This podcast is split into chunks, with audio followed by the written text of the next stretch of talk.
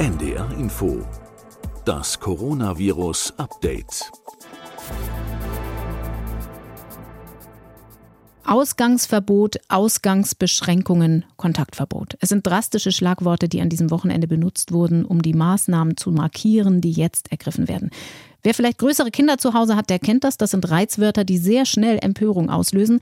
Dabei machen sie hauptsächlich ein verbindliches Gebot aus Verhaltensregeln, die viele von uns schon seit mindestens einer Woche ungefähr so einhalten. Aber Joggen oder auch Fußball spielen mit den eigenen Kindern im Park ist ja weiterhin erlaubt. Und auch der Virologe hat es vergangene Woche so erklärt, mit wem man ohnehin in einem Haushalt lebt, in der Familie, in der WG, darf man natürlich auch an der frischen Luft Kontakt haben. Mein Name ist Corinna Hennig. Herzlich willkommen zu einer neuen Podcast-Folge zum SARS-Coronavirus 2.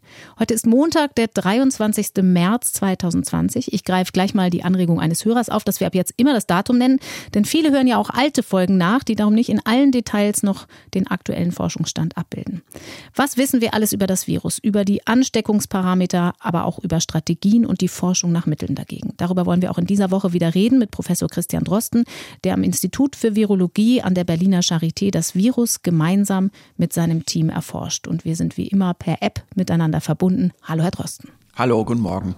Sie haben am Freitag gesagt, dass Sie deutlich leerere Straßen in Berlin bemerkt haben, dass Sie den Eindruck hatten, jetzt ist der Appell auch bei den jungen Leuten angekommen. Und nun haben die Behörden das Ganze nochmal als klare, ein bisschen restriktivere Anweisung formuliert. Wie haben Sie das Wochenende erlebt? Wie haben Sie es gesehen? Sind die Leute weiter relativ diszipliniert? Also man sieht natürlich morgens und abends fast keine Leute mehr auf den Straßen, trotz des Wochenendes. Ich bin, ich glaube, am Sonntagnachmittag mal laufen gewesen, auch in Parks in Berlin. Da war schon noch einiges los, muss man sagen, aber das sah schon auch so aus wie geschlossene Gruppen, also sprich Familien, die unterwegs waren. Stichwort Joggen. Wir sprachen, als wir mit dem Podcast angefangen haben, darüber, dass beim Infektionsrisiko auch die Dauer der Exposition mit dem Virus eine Rolle spielt. Also die Frage, wie lange habe ich Kontakt mit einem Infizierten? 10 bis 15 Minuten war, glaube ich, die Zeitspanne, über die wir damals gesprochen haben. Mittlerweile melden sich viele Menschen bei uns, die sich Sorgen machen, wenn sie im Wald spazieren gehen und Jogger sehr dicht an ihnen vorbeilaufen und sie anatmen. Sicherheitsabstand ist ja so ein Wort der Stunde. Ist diese Annahme, dass die Kontaktdauer eine wesentliche Rolle spielt, trotz allem noch haltbar? Ja, das ist natürlich ganz schwer, dazu jetzt wirklich etwas Haltbares zu sagen. Aber prinzipiell, wenn man draußen ist, verdünnt sich natürlich das, was man ausatmet. Und es verdünnt sich dann natürlich auch das Virus. Außerdem hat man ja fast immer ein kleines bisschen Wind. Und insofern muss man sich da schon mehr auf die Situation in geschlossenen Räumen konzentrieren, wenn man über solche Übertragungsvorgänge nachdenken will. Mhm. Wenn man in der Öffentlichkeit unterwegs ist, dann ist für viele nach wie vor das Thema Masken ein großes Thema. Wir haben da natürlich zwei Aspekte. Zum einen haben wir einen Mangel an Masken, auch an den einfachen OP-Masken, die im Krankenhaus gebraucht werden. Gleichzeitig sagen immer mehr Leute, wir wollen da jetzt vielleicht was unternehmen und uns selber eine Maske nähen. Das haben wir auch schon thematisiert. Am Freitag ist in der Fachzeitschrift Lancet ein Kommentar dazu erschienen, der in die gleiche Richtung geht, wie wir sie bisher besprochen haben. Wenn Sie im Lichte dessen all das nochmal betrachten, wie stehen Sie zu der Frage, sollten wir nicht alle Masken tragen, um andere zu schützen? Ja, es ist tatsächlich so, dass dieser Kommentar in Lancet gerade auch in Fachkreisen, die mir dann halt auch eher mal schreiben, so im, auch aus dem Kollegenkreis heraus, aus ganz Deutschland, schon ziemlich viel Nachdenken hervorgerufen hat. Und viele Mediziner haben mir geschrieben und gefragt, was ist denn da jetzt? Sollte man sich da nicht mal auch zu positionieren? Und gleichzeitig scheint es auch so zu sein, dass viele Leute in der Öffentlichkeit sich einfach Gedanken zu dem Thema machen. Und klar, also vorweggeschickt muss man natürlich sagen, es gibt in allen Ländern, nicht nur in Deutschland, in ganz Europa, praktisch auch auf der ganzen Welt, einen Mangel an diesen Masken. Wenn wir jetzt vor allem in Europa schauen, da ist das wirklich flächendeckend so, dass kein Land irgendwelche Vorräte oder so etwas hat. Mhm. Ich weiß, dass das deutsche Gesundheitsministerium schon vor Wochen angefangen hat, Bestände zu sichern und Bestellungen aufzugeben. Also ich würde denken, dass wir von der Vorbereitung sehr gut sind da in Deutschland, aber solche Dinge laufen auch, die brauchen eine Zeit. Bestellungen brauchen eine Zeit, Produktion braucht eine Zeit. Und jetzt im Moment haben wir in Deutschland wie in allen anderen Ländern auch einen Mangel von diesen Masken am Markt. Und es ist tatsächlich so, dass die Krankenhäuser schon noch beliefert werden. Aber es ist jetzt nicht so, dass das unbegrenzte Bestände sind. Mhm. Und deswegen machen sich auch Einkaufsabteilungen an großen Krankenhäusern berechtigte Sorgen, wenn die Öffentlichkeit jetzt auf dieselben Bestände zugreifen würde. Da müssen Sie sich vorstellen, das ist ja irgendwann eine Marktkonkurrenz und Angebot und Nachfrage wird dann Preise treiben und wenn die Personen in der Öffentlichkeit Angst haben vor diesen Dingen und denken, sie könnten sich durch eine Maske selber vor der Infektion schützen, dann gibt es natürlich irgendwann auch Leute, die Mondpreise bezahlen für so etwas, auch wenn es kaum eine Wirkung hat oder keine Wirkung hat. Gibt ja auch immer und wieder Berichte über Diebstähle aus Kliniken tatsächlich. Absolut. Also es werden ganze Packungen angebrochener Masken aus irgendwelchen Untersuchungsräumen geklaut in Ambulanzen, weil man ja nicht alles immer gleich überwachen kann die verschwinden da einfach. Mhm. Also jedenfalls, vielleicht sollten wir über diese Stellungnahme kurz reden. Also ja. das ist eine Expertenstellungnahme in Lancet, also eine der renommiertesten Fachzeitschriften. Hier eine Spezialzeitung für Respirationstrakterkrankungen, die heißt Lancet Respiratory Diseases, wird genauso weit gelesen wie Lancet selbst. Mhm. Und es ist einfach so, dass hier eigentlich die Situation genauso umrissen wird, wie wir sie hier auch immer besprochen haben. Es gibt die vor wiegenden Argumente, dass man sagt, was wir gerade schon gesagt haben, es darf keine Marktkonkurrenz geben, denn im Medizinbereich, in Berufen, die patientennah arbeiten, das ist also nicht nur der Arzt und die Krankenschwester, sondern auch in, in anderen Bereichen, Pflegeheimen und so weiter, ist es natürlich so, dass man einen sehr nahen Kontakt hat und in diesem Nahbereich gelten andere Regeln. Und da gibt es durchaus Daten, die zeigen, dass solche Krankheitsübertragungen von Respirationstrakterkrankungen reduziert werden durch die Masken. In der Öffentlichkeit gibt es so zwei Überlegungen, die man sich machen kann. Das eine ist der Eigenschutz, also ich trage eine Maske, um nicht krank zu werden. Mhm. Das andere ist der Fremdschutz. Ich bin krank, trage eine Maske, damit nicht jemand anderes noch krank wird, damit das Virus nicht weiter übertragen wird. Und für diesen letzteren Bereich gibt es, sagen wir mal, mechanische gute Gründe, warum man das so machen will. Das kann sich jeder ganz einfach vorstellen. Wenn ich niese, dann verteile ich kleinste Tröpfchen und wenn ich ein Stück Tuch vor dem Mund habe, das kann entweder so ein Zellulosetuch sein bei einer gekauften Maske oder es kann auch natürlich ein Schal sein oder mhm. irgendetwas. Diese großen Tröpfchen werden dann abgefangen. Weil da lässt sich nichts dran diskutieren. Weil und sie gar nicht erst gut. fliegen? Sozusagen. Weil sie gar nicht erst fliegen. Und genau. der umgekehrte Weg, wenn ich also mich jetzt doch aus Versehen in den Nahbereich begebe, weil ich im Supermarkt einkaufen bin und dann jemand zu dicht an mir vorbeikommt und der niest in dem Moment, da fliegen die sowieso schon und darum können sie von außen durch einen Mundschutz theoretisch eher eindringen? Ja, also die Überlegung ist, je weiter man dann weg ist von dieser Quelle, desto mehr hat man es mit einem feineren Aerosol zu tun. Mhm. Und das wird auch seitlich in eine Maske eingeatmet. Ne? Also mhm. egal, ob man das von vorne in den Mund einatmet oder man hat eine Maske auf und saugt es sich an der Seite rein. Mhm. Das ist dann einfach kein Unterschied mehr. Mhm. Deswegen, je näher dran, desto besser an der Quelle und deswegen muss die Maske eben an der Quelle sein und nicht am Empfänger. Ja, so und das ist sicherlich eine vollkommen einleuchtende Überlegung. Was eben nicht so einleuchtend ist, ist, dass ich mich in der Öffentlichkeit mit einer Maske nicht selber schützen kann. Das ist einfach vielleicht ein bisschen schwer zu vermitteln. Aber es gibt einfach in der Literatur entweder keine oder je nachdem, wie man es interpretieren will, fast keine Evidenz dafür, dass das helfen könnte. Kein Nachweis. Ähm, ich habe übrigens vor kurzem mal eine interessante Studie zugeschickt bekommen, auch von einem Hörer offenbar, der bezog sich auf den Podcast. Mhm. Und das habe ich mir angeguckt, weil der hatte mir eine Studie geschickt im Anhang und meinte, naja, also hier sieht man es doch. Und dann habe ich da nochmal genau reingeguckt und erst stellte sich für mich raus, das war gar nicht die Studie selbst, sondern es war ein Zeitungsartikel über eine Studie. Mhm. Dann habe ich mir die Originalwissenschaftsstudie selber angeschaut. Und was man da sieht, ist eigentlich nicht die Aussage, und das ist leider oft so, dass in Zeitungen etwas falsch transportiert wird. Mhm. Was man da sieht, ist nicht die Aussage, Masken schützen, sondern es ist im Prinzip die Aussage gewesen, Masken haben einen ähnlichen Schutzwert wie eine Influenza-Impfung bei einer bestimmten Sorte von Patienten, nämlich Kindern, Schulkindern. Mhm. Aber, und jetzt kommt das große Aber, das war aber eine Studie, die gemacht wurde in einem Jahr, wo die Influenza-Impfung wirkungslos war oder fast wirkungslos, weil es gibt ja diese Jahre, diese Mismatch-Jahre, wo einfach im Influenza-Impfstoff durch Zufall, weil das Virus sich zufällig zwischendurch verändert hat, ein Impfvirus drin ist, das nicht richtig passt. Mhm. Es gibt ja diese Ausfallsaisons, wo einfach die Influenza-Impfung nicht tut. Und das war so eine Saison und da hat die Studie stattgefunden und im Prinzip sagte die Studie, da hat die Influenza-Impfung so schlecht funktioniert wie eine Maske. Aber es wurde uminterpretiert mhm. und dann nochmal uminterpretiert. Und so ist es leider häufig. Also ich könnte noch mehrere solche Beispiele nennen, weil ich ja auch wirklich da reinlese, weil mich das jetzt auch wirklich interessiert. Und mir fällt es eben auch schwer, eine wirklich harte Evidenz zu finden. Es gibt diese Andeutungsevidenz. Ja. Nur die Frage ist natürlich, wie muss man hier jetzt die Dinge abwägen? Kann man für so eine Andeutungsevidenz jetzt erstens Leute in eine Verunsicherung bringen, indem man sagt, ihr müsst alle Masken tragen, was eigentlich gar nicht wissenschaftlich zu unterstützen ist?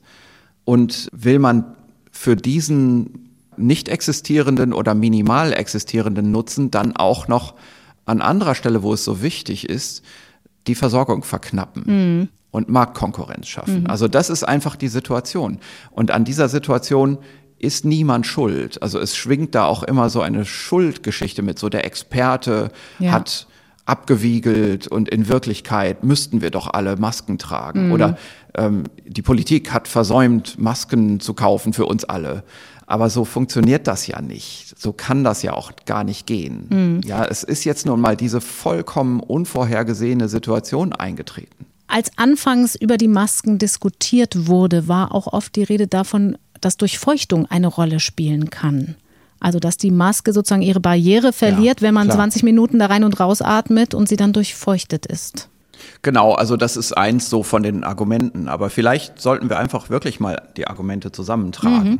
Also um es noch fertig zu machen, also bei dieser Datenbasis, die es da so gibt, muss man sich natürlich auch dann immer noch klar machen, es geht in vielen Studien um alle Respirationstraktinfektionen. Und man muss sich natürlich fragen, was das jetzt mit dem zu tun hat, was wir gerade vor uns haben. Ja. Bei all diesen Respirationstraktinfektionen sind ganz viele dabei, wo vor allem über Niesen übertragen wird. Mhm. Und da hilft eine Maske offensichtlich, wenn der Niesende sie aufhat.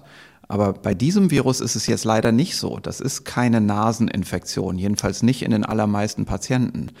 Und dann ist natürlich so, bei vielen dieser Erkrankungen gibt es in der Bevölkerung eine Grundimmunität und da braucht es nur noch ein kleines bisschen, um die Übertragung dann ja deutlich schlechter zu machen, wie zum Beispiel eine Maske, während hier keine Grundimmunität besteht. Also wir haben hier ganz unterschiedliche Ausgangsbedingungen. Mhm. Und das führt natürlich dann aber auch dazu zu sagen, naja, wenn man jetzt nicht weiß, wie die Bedingungen sind, will man nicht vielleicht doch was tun? Und das ist dann so diese Überlegung, im Englischen sagt man da, Absence of Evidence ist nicht dasselbe wie Evidence of, of Absence. absence mhm. ne? Also sinngemäß übersetzt, die aktuelle Abwesenheit von Beweisen bedeutet nicht zwingend, dass es diese Beweise auch wirklich nicht gibt.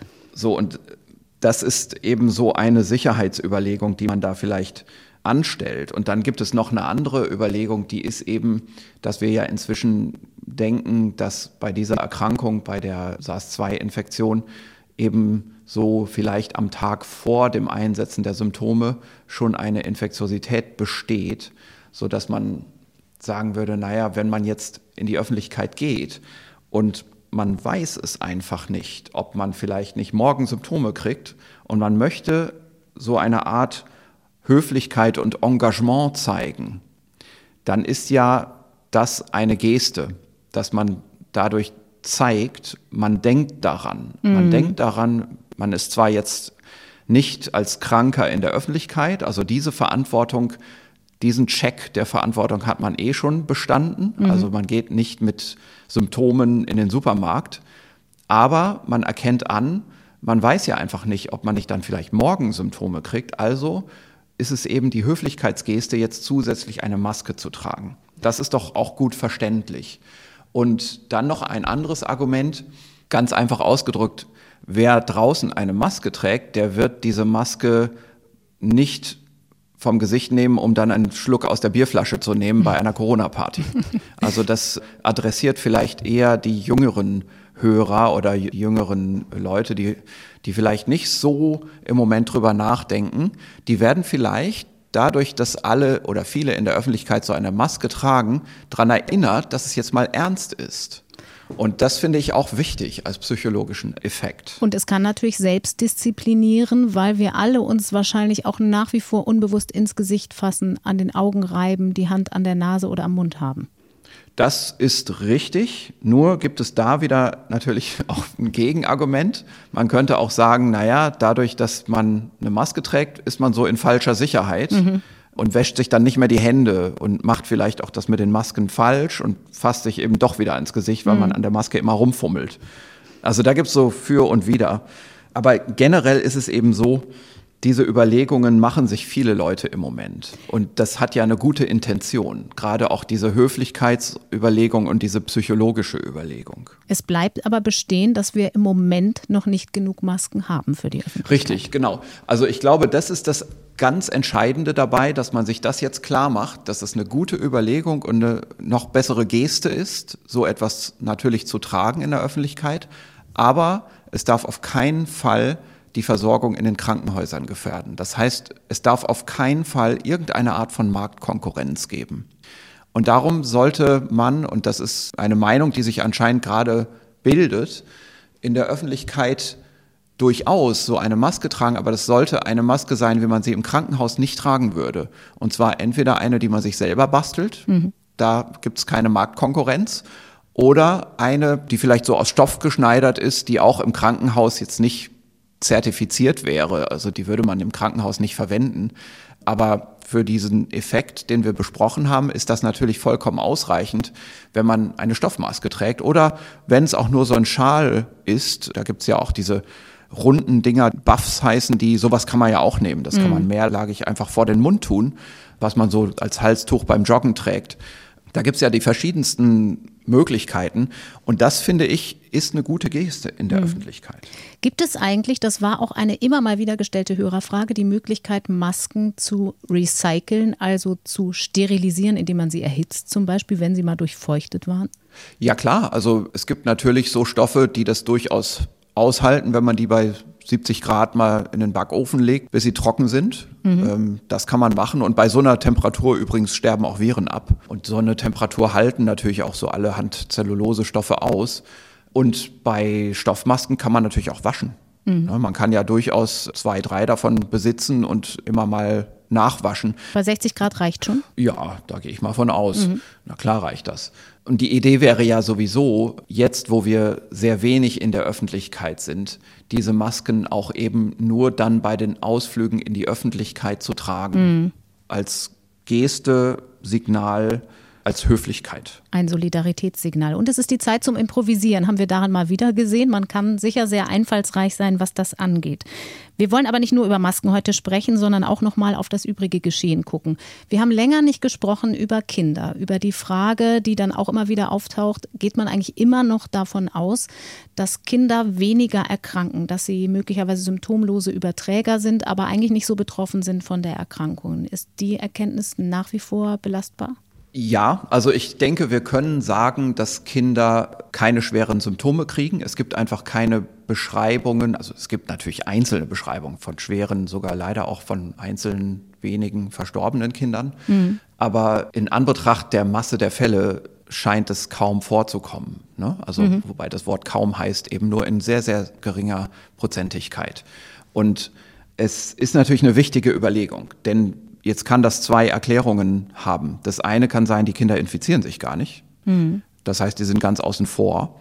Das andere kann sein, die Kinder infizieren sich durchaus und werden auch immun und gehören dann irgendwann auch zu dem Kreis derer, die schon in der Gesellschaft infiziert wurden und immun geworden sind und dann eben auch ihren Teil zum Stopp des Epidemiegeschehens beitragen. Mhm. Also irgendwann müssen wir ja alle immun sein. Und wenn man sich diese 60, 70 Prozent der Bevölkerung vor Augen führt, dann könnte es ja sein, dass ein beträchtlicher Teil dieser 70 Prozent die Kinder sind. Also die dann für eine Herdenimmunität sorgen, die Richtig, 60, 70 Prozent. Genau. Mhm. genau. Und dann haben wir ja auch, glaube ich, schon mal drüber gesprochen, dass Kinder, Schulkinder gerade so bestimmte Netzwerkfunktionen in der Gesellschaft erfüllen, weil sie eben mit mehreren Altersgruppen relativ intensiv interagieren, mhm. während andere Altersgruppen eher mit ihrer Altersgruppe in Kontakt ist. Und deswegen haben Kinder da schon eine sehr wichtige Funktion und wir wollen ja alle in den nächsten Wochen, also viele Wissenschaftler haben sich das vorgenommen, herauszufinden über Antikörpertests, auch bei Kindern, wie die Hintergrundinfektionsrate ist, also die stille Infektion, die Frage zu stellen, haben Kinder vielleicht, ohne es bemerkt zu haben, schon die Infektion bekommen? Mhm und werden vielleicht schon unbemerkt immun. Gibt es da Studien zu?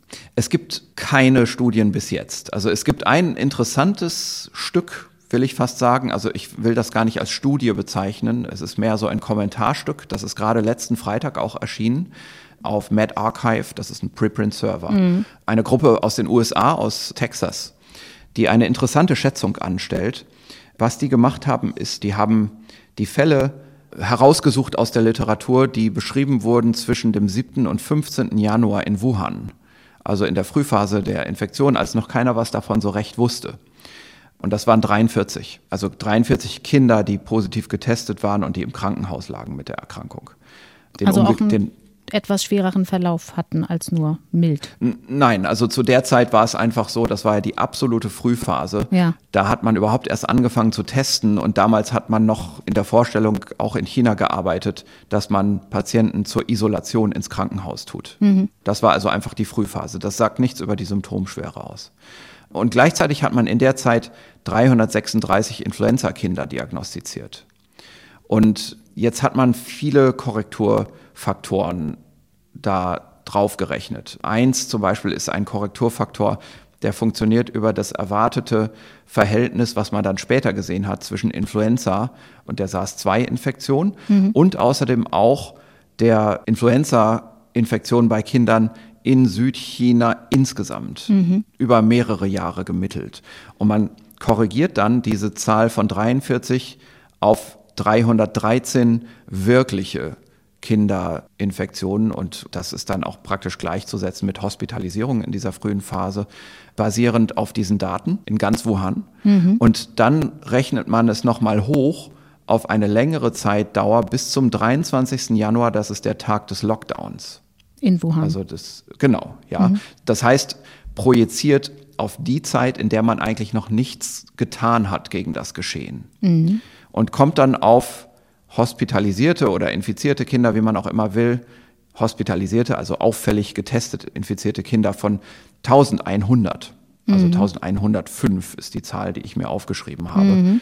Und interessanterweise waren bis dahin erst 425 Erwachsenenfälle gemeldet in Wuhan die auch eben getestet und im Krankenhaus aufgenommen waren. Also genau das umgekehrte Verhältnis, was wir gedacht haben ja, eigentlich. Mehr Kinder. Natürlich würde man jetzt bei den Erwachsenen auch Korrekturfaktoren Klar. einrechnen müssen. Das muss man jetzt fairerweise sagen. Also mhm. niemand will behaupten, es sind mehr Kinder als Erwachsene. Aber es ist eben schon interessant, dass auch dann bei dem bekannten Verhältnis zwischen auffällig erkrankten Kindern und überhaupt infizierten Kindern bei Studien, wo das bis jetzt schon erhoben wurde, klar ist, dass natürlich ein Vielfaches an Kindern tatsächlich infiziert sind, und mhm. zwar unauffällig infiziert sind. Und man kann daraus ableiten, dass in dieser Frühphase in Wuhan die Autoren sprechen von Tausenden bis Zehntausenden unerkannter Kinderfälle vorgelegen haben. Und das lässt natürlich auf eine bestimmte Art hoffen, nämlich einerseits wenn das so ein großer Effekt ist, wird dadurch natürlich die tatsächliche Infektionssterblichkeit herunter zu korrigieren sein. Mhm.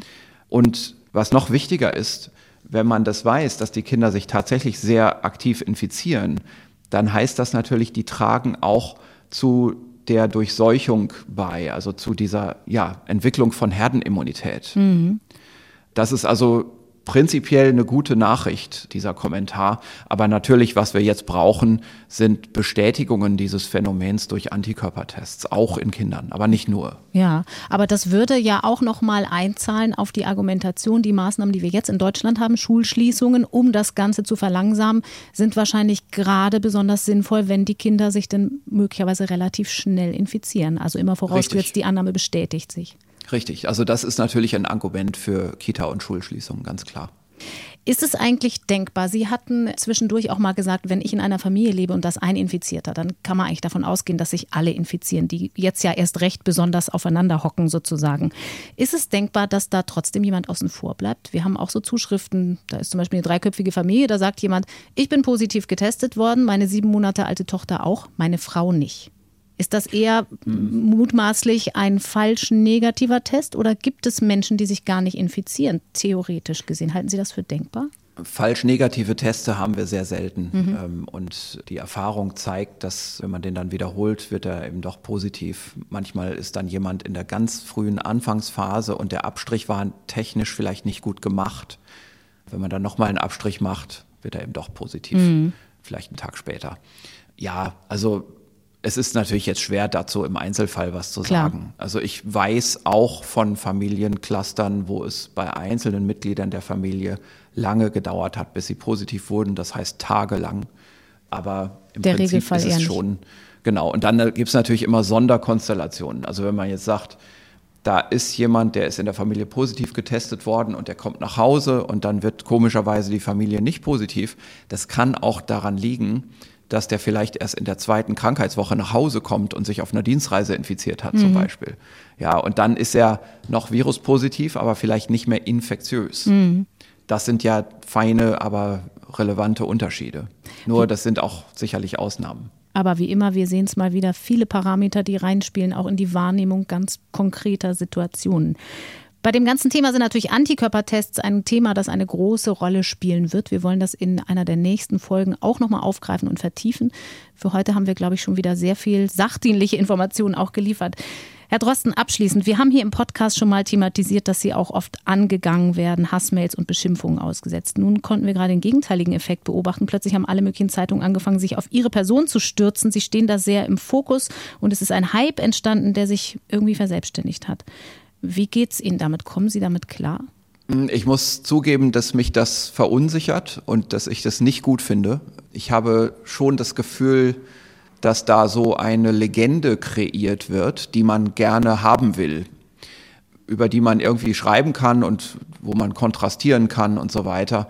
Aber das hat natürlich ganz wenig nur mit der Realität zu tun. Und ich, es besorgt mich ganz besonders, wenn ich sehe, dass das dann auch noch zusammenkommt mit dem Verkürzen von Aussagen. Mhm. Beispielsweise, was jetzt gerade am Wochenende passiert ist, ist, dass ich in einer großen Zeitschrift ein relativ differenziertes Interview gegeben habe, wo es über zwei, drei Fragen hinweg um das Thema ging, wie kann es jetzt denn weitergehen? Mhm. Also was macht man denn jetzt? Jetzt sind diese Maßnahmen alle in Kraft und wie sieht jetzt unsere Zukunft aus? Kann man da wieder raus? Und dann habe ich schon so zum Beispiel gesagt, na ja, also wenn man sich mal anschaut, Fußballstadien mit Leuten füllen oder zur Schule gehen, da ist doch das zur Schule gehen wichtiger. Und deswegen glaube ich, dass wir so schnell nicht mehr volle Fußballstadien haben werden, aber dass wir relativ bald uns darauf konzentrieren müssen, Daten zu kriegen, um zu entscheiden, ob man vielleicht die ganze Schule oder auch nur einige Jahrgänge der Schule wieder zulassen kann. Mhm. Denn das ist ja wirklich wichtig. Also mhm. es ging mir um diese Unterscheidung, was ist hier eigentlich Spaßfaktor und was ist essentiell in der Gesellschaft wichtig. Und wo kann man jetzt darauf fokussieren, wenn man wieder aus diesen Kontaktmaßnahmen raus will. Und dann wurde das verkürzt, und zwar von der Zeitschrift selber im Internet, natürlich um Aufmerksamkeit auf diesen Artikel zu sammeln. Und da wurde im Prinzip nur noch gesagt, Drosten, Doppelpunkt, ein Jahr kein Fußball mehr. Mhm. Ja, und dann wurde noch dazu geschrieben, was gar nicht in dem Interview vorkam, dass sich das wohl auch darauf erweitern lässt, selbst ohne Zuschauer Fußballspiele abzuhalten. Mhm. Also selbst davon würde ich abraten, was gar nicht stimmt. Also mhm. das war gar nicht der Inhalt und das war auch nicht direkt so geschrieben, aber aus dem Kontext hörte sich das dann so an. Mhm. Und dann kommt noch dazu, dass dass dieser Artikel zusätzlich auch noch hinter einer Paywall steht. Das heißt, wenn man dann auf diese Internetmeldung geht und dann sich das Interview anschauen will, dann muss man auch noch zahlen. Mhm. Und das ärgert mich dann schon, weil das war für mich ein ganzer Nachmittag meiner Zeit, den ich da investiert habe. Natürlich auch in der Intention, Dinge zu sagen, die vielleicht wichtig sind und wo vielleicht auch ein Beitrag geleistet wird, eine Situation zu erklären, die so für die meisten Menschen im ganzen Leben noch nie vorgekommen ist. Und für mich natürlich übrigens auch nicht. Mhm. Und wo wir alle nicht wissen, wie wir damit umgehen wollen. Und wo wir, glaube ich, im Moment ganz viel Stabilität in der Gesellschaft brauchen und auch in unserer Realitätseinschätzung, jeder für sich. Und es ist einfach schlecht, wenn Medien kommen und aus dieser Situation dann durch solche Kontrastierungen und solche Anreize immer noch versuchen, Geld zu machen. Mhm. Ähm, ich finde, die Medien müssen jetzt aufhören damit. Sonst können wir als Wissenschaftler auch nicht mehr solche Sachen machen, wie ich sie hier mache. Meine Kollegen sind da zum Teil viel vorsichtiger und das ist natürlich der Hauptgrund, warum nicht viele andere Wissenschaftler auch in der Öffentlichkeit kommunizieren, weil es eben dauernd zu solchen Sachen kommt und das ist einfach nicht mehr erträglich inzwischen. Das macht mir als Person auch Angst, mhm. weil ich merke natürlich, wenn so etwas verkündet wird, das ging, glaube ich, irgendwann Sonntagnachmittag raus über die Server. Ich habe das daran gemerkt, dass in meinem E-Mail-Eingang plötzlich aggressive Kommentare auftauchen, mhm. die mich wirklich angreifen und wo ich merke, da sind Leute, die ich nicht kenne, die mich nicht kennen, die aber meine E-Mail-Adresse rausgekriegt haben und die mich jetzt befeuern. Mhm. Und das ist so, sagen wir mal, die harmloseste Konsequenz. Ich finde es aber auch sehr gravierend, was da an Missverständnissen entsteht.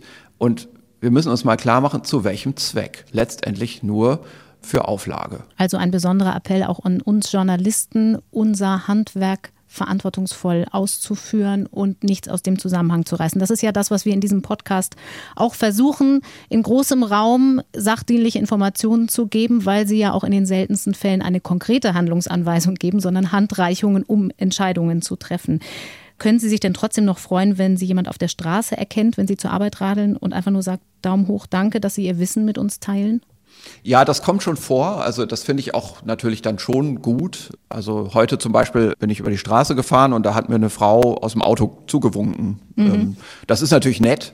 Aber ich bin so irgendwie nicht strukturiert. Also ich ziehe daraus keinen Gewinn für mich selbst. Für mich ist es eher alles ein bisschen, ja, befremdlich. Ich bin ja nur deswegen in der Öffentlichkeit, weil ich speziell an diesem Virus oder an seinen Verwandten seit langer Zeit arbeite. Ja. Und nicht, weil ich irgendwie, keine Ahnung, ein Künstler bin, der irgendwas Besonderes kann oder ein Instrument spielt oder irgendwas wo es ja um diesen Dialog geht und wo man sich auf sowas vorbereitet. Das ist ja bei mir nicht so. Und es gäbe viele andere Wissenschaftler, die genau dasselbe machen könnten wie ich auch, die vielleicht jetzt von ihrer Spezialisierung in einem leicht anderen Bereich arbeiten aber die natürlich auch zu sowas bereit wären. Nur man will ja nicht als Wissenschaftler so stilisiert werden zu etwas, das man nicht ist. Mhm. Das ist ja was anderes, als wenn jetzt ein Medienstar schaut, wie seine Kommunikationsstrategie läuft und ob sein Bild in der Öffentlichkeit auch so ist, wie man das braucht. Da ist es ja gewollt, dass ein bestimmtes Bild in der Öffentlichkeit kreiert wird. Aber das ist ja bei bei einem Wissenschaftler überhaupt nicht gewollt. Das, das kann man nicht wollen. Mhm. Wir wollen uns weiter auf Ihr Wissen konzentrieren und sagen auch einmal mehr Danke für heute und hoffen, dass es Ihnen weiter trotzdem möglich ist, Ihr Wissen mit uns zu teilen, auch morgen wieder. Gerne.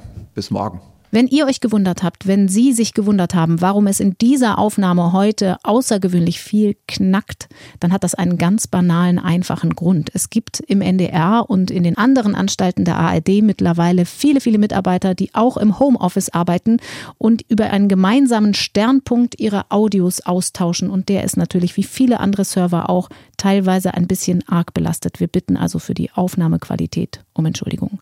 Unseren Podcast findet ihr, finden Sie immer mittags in der ARD Audiothek und auf der Internetseite ndr.de slash Corona-Update. Mein Name ist Corinna Hennig. Morgen ist meine Kollegin Anja Martini an dieser Stelle. Wir wechseln uns ab in diesem Podcast. Ich sage für heute Danke fürs Zuhören. Alles Gute. Das Coronavirus Update. Ein Podcast von NDR Info.